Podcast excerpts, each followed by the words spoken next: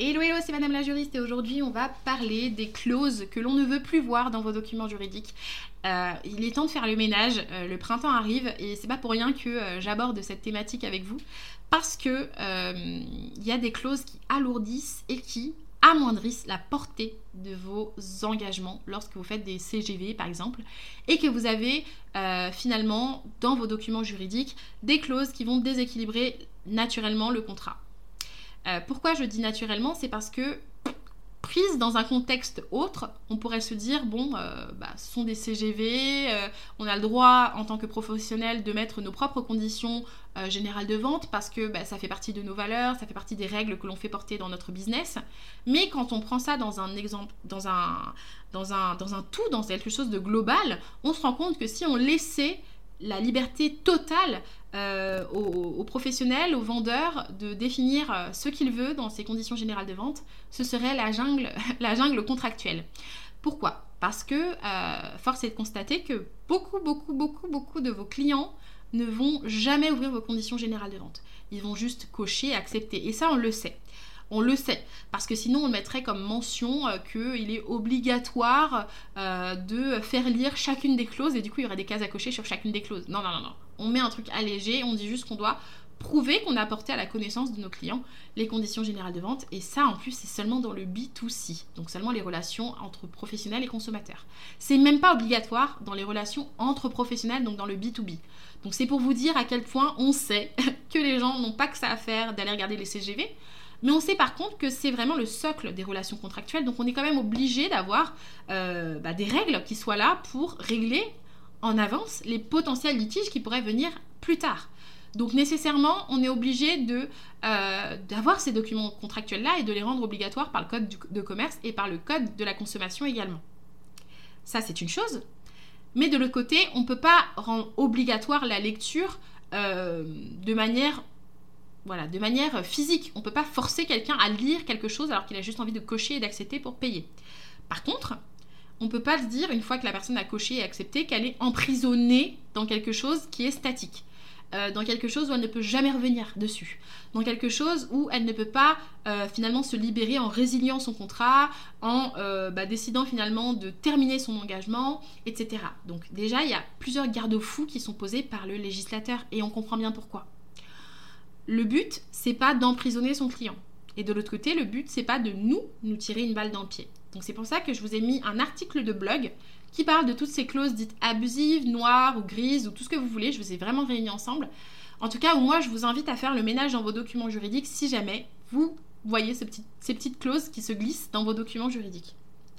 Euh, déjà en termes de pouvoir, les pouvoirs du fameux euh, vendeur, j'aimerais que vous puissiez réfléchir sur une chose le but quand vous faites vos CGV, c'est que ça puisse vraiment bah, vous lier à vos clients. Donc ça n'a aucun sens si vous vous donnez le droit seul, unilatéralement du coup, de définir si une prestation est conforme ou non.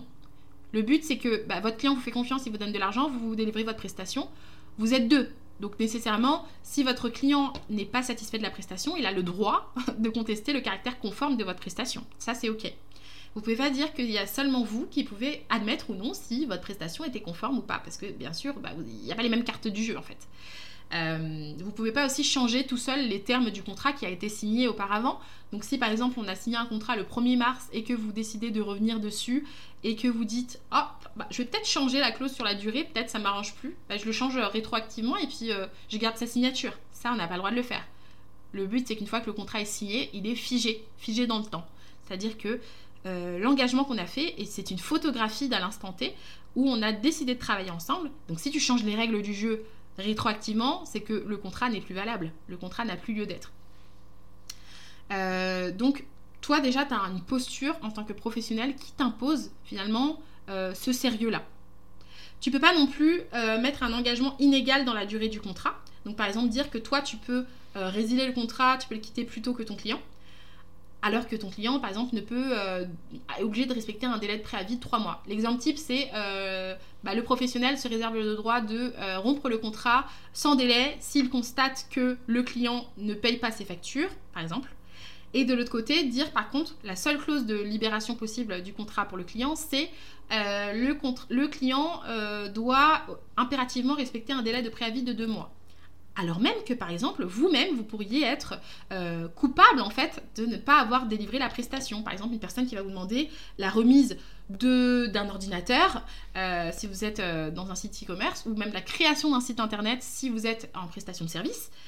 Vous ne pouvez pas dire bah, je vous livre pas ou je ne vous délivre pas la prestation, mais par contre vous êtes quand même tenu de me payer et si vous voulez pas me payer, vous avez un préavis d'un mois. Donc en fait vous perdez votre argent. non, ça c'est totalement interdit. Euh, et donc ça, ça va aussi impacter la vie du contrat. Euh, par exemple, la modification unilatérale du contrat ou des CGV dans le passé, ce n'est pas OK. Et dans l'avenir, c'est OK seulement si vous prévenez votre client suffisamment à l'avance. Donc là, je parle des CGV, vous les prévenez suffisamment à l'avance et vous leur donnez la possibilité de rompre, sans frais euh, leur engagement vis-à-vis de vous. Par exemple, dans un délai de 4 mois. Je vous donne cet exemple-là. Euh, et pour ce qui est d'un contrat, vous pouvez pas le faire juste comme ça, oralement ou en disant bah, je, change ci ou je change ça. Pour que ce soit réglo, il faut faire un avenant. Si vous ne faites pas d'avenant, vous restez lié par vos précédents engagements. Donc c'est pas forcément safe pour vous si vous voulez faire changer des choses. Par exemple, faire changer euh, le taux horaire, euh, faire changer, parce qu'il y a beaucoup de personnes qui travaillent à l'heure, faire changer ces modalités-là, faire changer le type de mission. Vous n'êtes pas plus protégé en fait si vous ne remettez pas à jour votre contrat derrière. Donc le but, c'est tout de même euh, que, je l'ai rappelé, on fasse en sorte que la vie du contrat soit euh, la plus saine possible. Mais il y a aussi la fin du contrat. Qu'est-ce qui se passe à la fin? Est-ce que l'on peut, euh, par exemple, alourdir la procédure de résiliation pour le client et alléger finalement notre propre procédure de résiliation pour nous-mêmes? Non, on ne peut pas faire ça. on ne peut pas non plus obliger un client à saisir un médiateur. Donc on peut mettre une clause de médiation, mais attention à ne pas enfermer son client dedans. Euh, le client non professionnel doit avoir bien sûr euh, la possibilité de choisir un médiateur professionnel, euh, un médiateur de la consommation, parce que la loi nous oblige de relever d'un médiateur de la consommation, mais on ne peut pas obliger, nous, en contrepartie, le client, à saisir le médiateur que l'on a nommé. On ne peut pas le faire. Par contre, on peut très bien encourager la médiation, encourager l'amiable et proposer un maximum de solutions pour que les parties se mettent d'accord ensemble. Euh, parfois, c'est pas possible, effectivement, mais euh, le but, c'est de pas, en tout cas, euh, bloquer les gens, de pas bloquer les gens. Ça, c'est vraiment très très important. Et tout ça, encore une fois, je vous l'ai mis dans l'article de blog avec les références légales aussi, pour que vous puissiez les consulter et vérifier bah, si vous êtes bien à jour au niveau de vos obligations. Il y a aussi une question qui revient souvent, c'est sur les pénalités. Quelles pénalités est-ce que j'ai le droit de mettre dans mes contrats, dans mes documents juridiques, etc. On peut mettre euh, des pénalités concernant bah, les, montants, on de résiliation. Donc euh, si une personne résilie euh, sans respecter le délai de rétractation, on peut bien sûr en mettre. Par contre, il ne faut pas que ce soit disproportionné. Il ne faut pas non plus que ce soit inégal entre les parties. Donc par exemple dire simplement que c'est votre client qui est tenu de régler une pénalité vis-à-vis de vous s'il rompt le contrat, mais de votre côté, vous, vous n'êtes pas tenu de payer une pénalité alors que vous auriez fait la même chose. Ça, c'est pas ok et encore une fois, ça déséquilibre le contrat.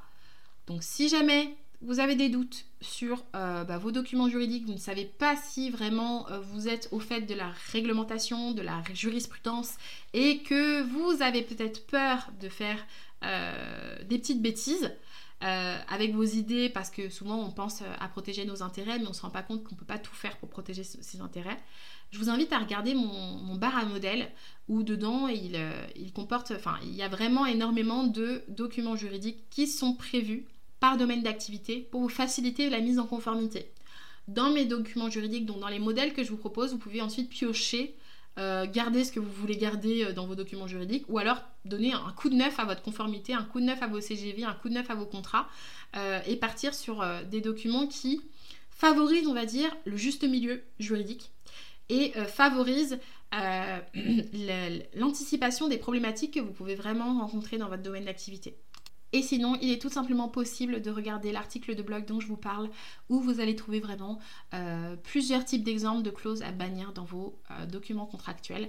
Et il y a aussi les références légales. Voilà, si jamais vous avez des questions, n'hésitez pas à commenter aussi en bas de l'article de blog pour me donner votre avis et me faire quelques retours. Et pourquoi pas me parler de vos clauses pour que je puisse vous dire euh, bah, comment moi, à votre place, j'aurais fait la chose.